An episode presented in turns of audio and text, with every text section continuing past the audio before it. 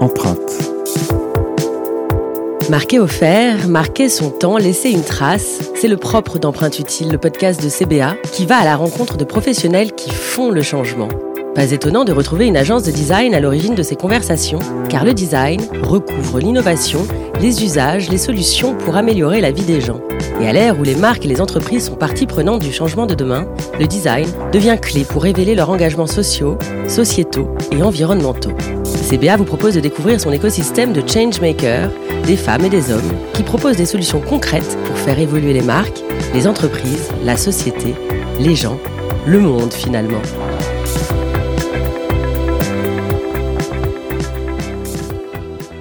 Bonjour à tous, je suis Julie Mamoumani, journaliste spécialisée dans les podcasts et curieuse des personnes et des entreprises qui mènent à un futur meilleur.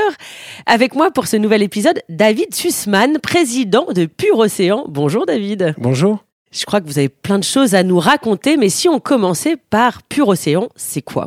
Alors Pure Océan, c'est donc une, une ONG que j'ai créée en 2017 à Marseille avec une antenne à Lorient depuis fin 2021. Pure Océan, ça soutient des programmes de recherche, des projets en fait scientifiques innovants et ambitieux partout dans le monde. On a trois objectifs. Le premier, c'est protéger l'océan et la biodiversité marine.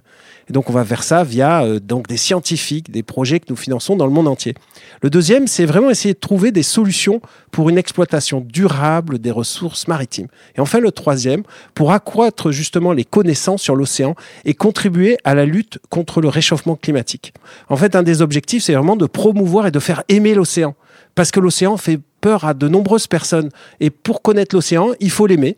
Nous, notre objectif, c'est vraiment de faire aimer l'océan et donc de faire découvrir toutes ces merveilles de la nature. Pure Océan, c'est vraiment l'ONG des entrepreneurs, des intrapreneurs.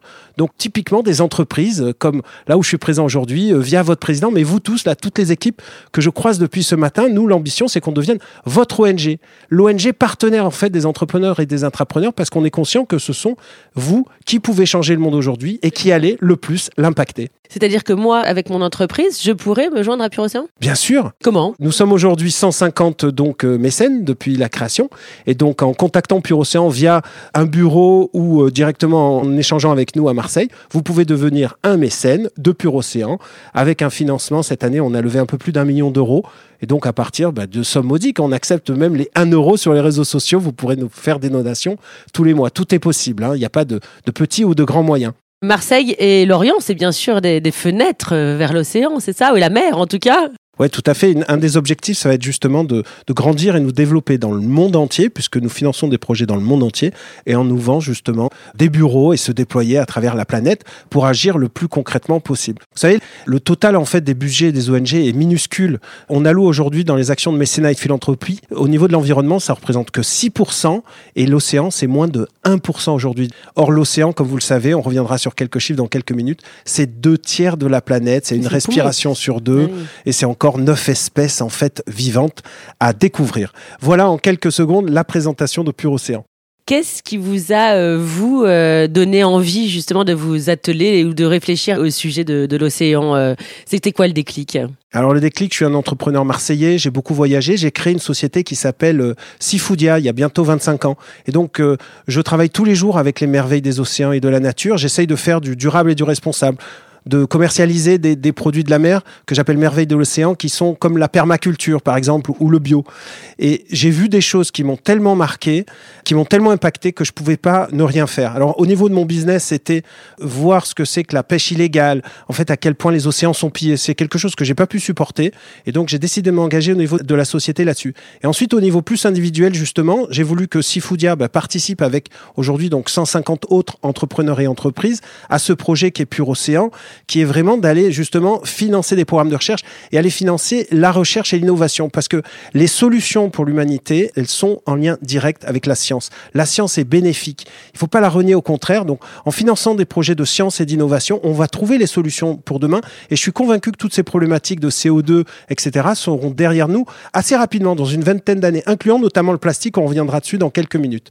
Et moi, ça a été la rencontre avec un Inuit il y a 13 ans, dans le cadre de mon travail, les Inuits au nord du Canada Canada avec qui je travaille, qui m'a pris dans ses bras, il s'est mis à pleurer, il m'a dit David, regarde, chez nous aujourd'hui, pour la première fois, on a de l'herbe, on a toujours vu de la glace, et en fait, on parle en même temps du changement de, eh ben saison pour les poissons, des poissons qui étaient plus au même endroit, qui avaient des tailles différentes.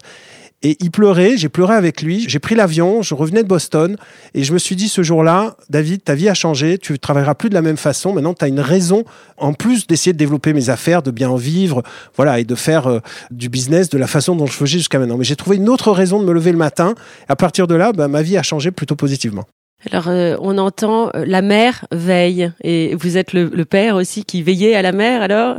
Bah, le père, moi je pense que tous les jours, euh, je suis père de quatre enfants, donc c'est vrai que ça m'a marqué et je me dis tous les jours qu'est-ce que je vais laisser à la fois à mes enfants et les générations futures et les plus jeunes? Nous, quand lorsque on faisait nos études, on nous parlait pas d'environnement. C'était c'est pas quelque chose dont on parlait il y a 30 ans. Aujourd'hui, on ne peut plus vivre sans parler justement d'environnement. Il y a une vraie prise de conscience. Donc, euh, pour revenir, si vous êtes d'accord sur Pure Océan et son fonctionnement, en fait, nous avons des appels à projets. C'est-à-dire très concrètement comment ça fonctionne? On va auprès de milliers de milliers de scientifiques dans le monde entier leur donner les moyens de répondre à des appels à projets, de nous faire des propositions. Et ils ont des idées assez géniales, donc ils vont déposer des dossiers de candidature. Sur Pure Océan, on fait Pure Océan, sur Pure Océan, le voilà, pure-océan.org, appel à projet. Et chaque année, ils peuvent être sélectionnés. On a un comité scientifique en fait d'experts qui vont choisir les dossiers. Alors les experts, c'est Françoise Gale, qui est vice-présidente aujourd'hui de la plateforme Océan Climat et qui est une chercheuse émérite du CNRS. C'est Gilles Boeuf, qui est l'ancien président aussi du Musée national d'histoire naturelle, qui a aussi un français et qui est aussi euh, chercheur au CNRS. Et ce sont leurs alter ego dans d'autres pays, une américaine, un marocain, euh, un indien, voilà, qui vont eux choisir et sélectionner les programmes de recherche. Parce que je ne suis pas expert, les mécènes ne sont pas experts. Donc, pour vous donner une idée, euh, il y a deux ans, c'est 160 projets. En fait, c'est près de 350 scientifiques qui nous ont fait des propositions. Vous imaginez tous, tous ces jeunes et, et moins jeunes. extraordinaire. Hein. C'est quoi leurs idées, justement? Alors, par exemple, il y, a, il y a quelque chose, il y a un projet qui vous a plus plu qu'un autre? Je les trouve en fait, c'est assez extraordinaire. J'ai la boule au ventre parce que depuis la création de Pure Océan, on a grosso modo financé une dizaine de projets. On me dit souvent c'est déjà formidable, mais moi ce que je vois, c'est que depuis la création, on en a près de 300. Wow. C'est-à-dire que quand vous en financez 10 et que vous saviez que potentiellement vous en aviez encore 290 à financer, ou très probablement ils étaient tous assez formidables, j'ai la boule au ventre. Donc pour certains projets, en fait, j'ai envie de tous les financer, mais on manque de moyens. Parce qu'avec notre petit million d'euros, c'est des dizaines et des dizaines de millions d'euros, mais c'est très très peu les budgets aujourd'hui qui sont alloués. Il nous faudrait des centaines de millions. Mais je pense que cette goutte bleue ou cette goutte justement qu'on est en train de lancer tous ensemble avec tous les entrepreneurs fera que des budgets seront alloués et dans quelques années, ce sera, euh, je l'espère, colossal. Alors pour revenir sur les projets, si vous êtes d'accord, à Marseille, on a par exemple un projet c'est un projet de bouée d'amarrage. Donc il faut imaginer une bouée au large de Marseille d'amarrage biomimétique pour préserver les herbiers de Posidonie et favoriser la biodiversité locale. C'est-à-dire quoi biomimétique? Je vous coupe, hein, mais parce que pour le commun des mortels. il faut imaginer une bouée quelques mètres sous l'eau, vous imaginez une ruche, une ruche extraordinaire en, en, bioplastique sur lequel en fait les poissons et la biodiversité, comme sur un massif corallien, va pouvoir s'installer et toute cette vie va se mettre en place. Donc sous la bouée, vous créez un espace de vie. Sous toutes les bouées, vous imaginez toutes les vies que vous pouvez créer, c'est comme des nurseries. D'accord? Donc ça, c'est un projet recréer très aussi innovant. euh, le vivant, euh, c'est ça? Est-ce qu'il y a des poissons? Enfin, on, on a pê- pêché à la dynamite ou c'est ça euh, un peu, oui. le créer, voilà, le, le faire revivre sur des lieux où il n'y en avait pas, etc. On a un autre projet en mer Égée, c'est-à-dire en Grèce. À 100 mètres de profondeur, en fait, on a découvert des nouvelles espèces, absolument. Comme je l'ai dit, vous savez, il y a 9 espèces sur 10 à découvrir dans l'océan. On en connaît environ 250 000. On estime qu'il y en a entre 2 et 5 millions à découvrir. Incroyable. Donc évidemment, on en découvre encore tous les jours, mais comme je vous l'ai dit, les budgets sont tellement limités. En découvrant toutes ces espèces, c'est des, c'est des êtres euh, vivants extraordinaires. Donc c'est totalement fascinant en fait ce qu'on est en train de découvrir grâce à notre petite association Pure Océan et aux actions bah, que vous menez avec nous. Donc il y a énormément à découvrir. Mais c'est aussi un dernier exemple des éponges de mer en fait que nous étudions qui vont détériorer les microplastiques. C'est un projet au large de Barcelone. Vous savez qu'il y a des quantités astronomiques. On, revient- on reviendra c'est un dessus drame euh, évidemment écologique. Le ouais. plastique dans l'océan et on va étudier comment on va pouvoir le détériorer. Incroyable. Oui, je, comprends votre excitation et votre enthousiasme. De Pure Océan, euh, on a découlé la, la goutte bleue. Est-ce que vous pouvez nous raconter alors ce que c'est C'est quoi? C'est un projet ou est-ce que vous pouvez nous dire? Alors la goutte bleue, euh, à la base, en effet, la problématique, c'est la pollution plastique. D'accord? La pollution plastique, vous savez que c'est 250 kilos de déchets plastiques qui sont déversés dans l'océan par minute. C'est absolument énorme. 80% des déchets qu'on retrouve en mer proviennent évidemment de la Terre. Et la problématique, en fait, c'est que, en lien avec cette crise environnementale, on a besoin de mener des actions pour tous euh, s'impliquer. Alors, on s'est dit, la pollution plastique, elle, elle se voit, puisque ce que vous voyez pas, d'ailleurs, c'est ce qui est au fond de l'océan. Parce qu'il n'y a pas un endroit sur Terre aujourd'hui où vous ne retrouvez pas du plastique jusqu'au fond de l'océan, d'accord? Même les endroits qu'on est en train de découvrir, on trouve du microplastique. Je vais pleurer comme votre Inuit. Voilà. Alors moi je dis pleurer c'est bien, mais on passe à l'action. D'accord. Alors, alors allons-y, très bien. La goutte bleue c'est un moyen simple de sensibiliser et de mobiliser le public. En fait c'est offrir un moyen très concret d'agir individuellement pour un enjeu collectif en invitant à aller ramasser 30 litres de déchets sauvages. Mais aussi, c'est un moyen de lever des fonds pour financer les programmes de recherche. Alors, exemple très concret, pour chaque sac qui est acheté, donc 5 euros, 4 euros financent des programmes de recherche soutenus par Pure Océan. Mais c'est-à-dire quoi On va acheter un sac euh, là aussi sur votre site ou? Alors vous l'achetez en plutôt dans des magasins partenaires, euh, Casino, Fnac Darty, Decathlon, Marcel et Fils, etc. Je vais pas tous les nommer aujourd'hui, mais je les remercie dans tous les cas parce qu'ils sont présents. Vous retrouvez nos sacs Pure Océan dans toutes ces enseignes.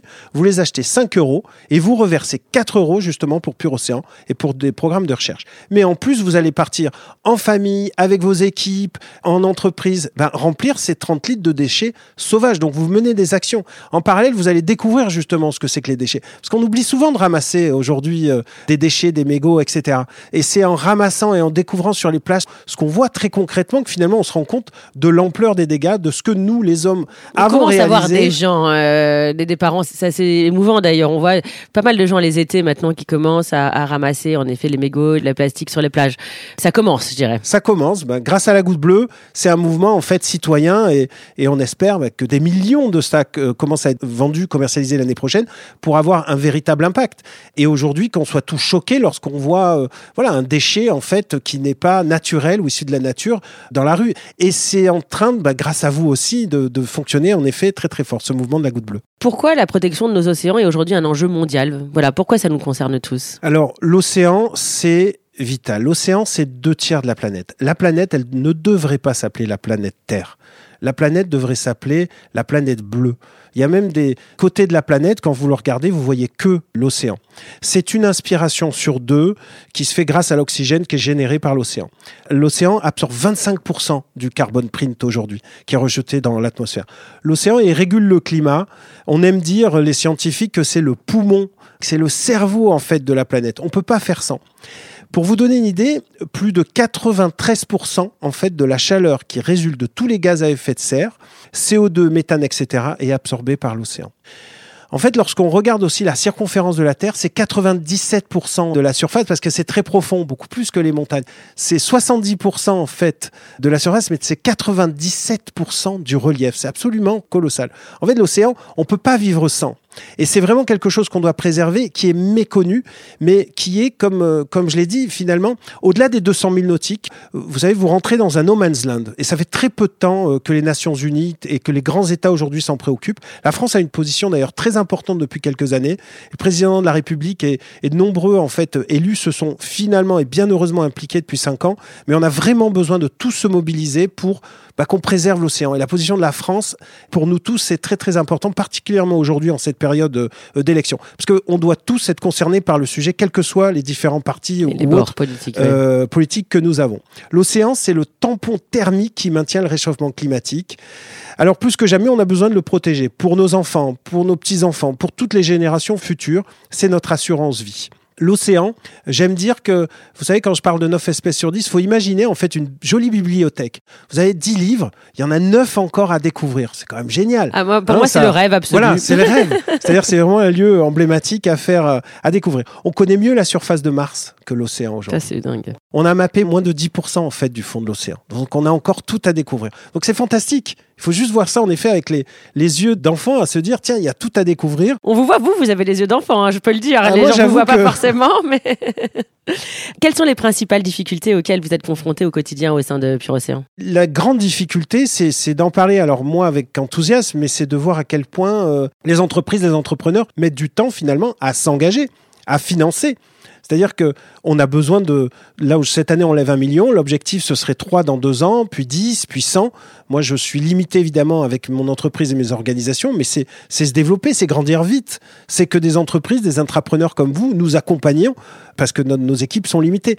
Et en fait, il faut aller très vite. Parce que l'urgence, elle n'est pas dans 10 ans, elle n'est pas dans 20 ans, elle est maintenant. Donc il faut qu'on aille très très vite. La science, ça fait rêver certains, mais parfois c'est peu accessible. C'est très difficile en fait de rendre accessible des projets, des programmes scientifiques complexes. Je ne dis pas compliqué, mais je dis complexe. C'est vrai que c'est très technique.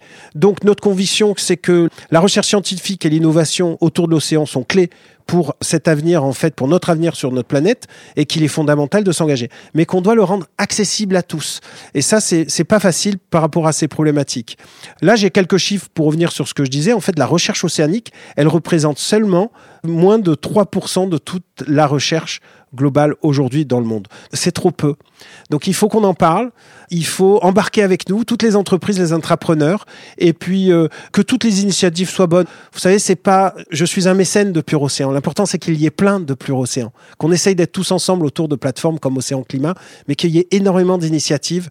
Ça fera mon bonheur. Alors David CBA propose une méthodologie unique, l'empreinte utile, qui réconcilie sens et performance par le design. Comment, selon vous, le design peut-il aider à amplifier euh, euh, les messages de Pure Océan et à rallier euh, plus de consommateurs à la cause? Je crois que le design, c'est fondamental parce qu'on vit aujourd'hui dans un monde où on doit, avec Pure Océan, utiliser tous les canaux classiques. On doit utiliser, en fait, tous les moyens sont bons pour arriver à l'objectif. Les réseaux sociaux, les relations médias, euh, les sites web, comme levier de sensibilisation du public et recrutement de futurs mécènes. Donc le design, il est essentiel depuis le début. La charte graphique pour nous positionner, nous distinguer. La goutte bleue, prenons l'exemple, c'est le premier dispositif de pur océan à destination du grand public.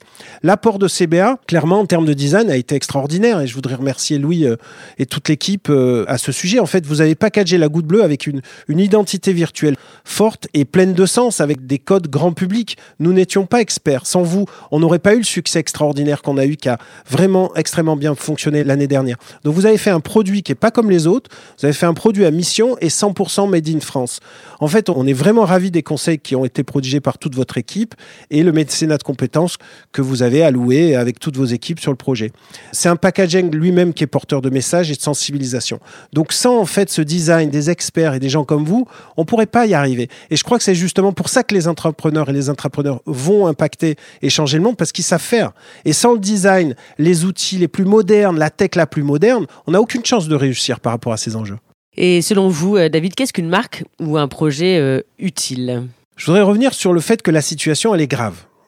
On n'aime pas l'entendre. Elle est gravissime. La situation, elle est inquiétante. Ok, il faut pas se dire que lorsqu'on voit au mois de janvier une belle journée sur Paris ensoleillée et 16 degrés, c'est normal. Ce n'est pas normal pour ceux qui voyagent. À côté de ça, on peut pas se mettre la tête dans le sac, donc il faut passer à l'action, mais on a très peu de temps à agir pour atteindre les objectifs des accords de Paris.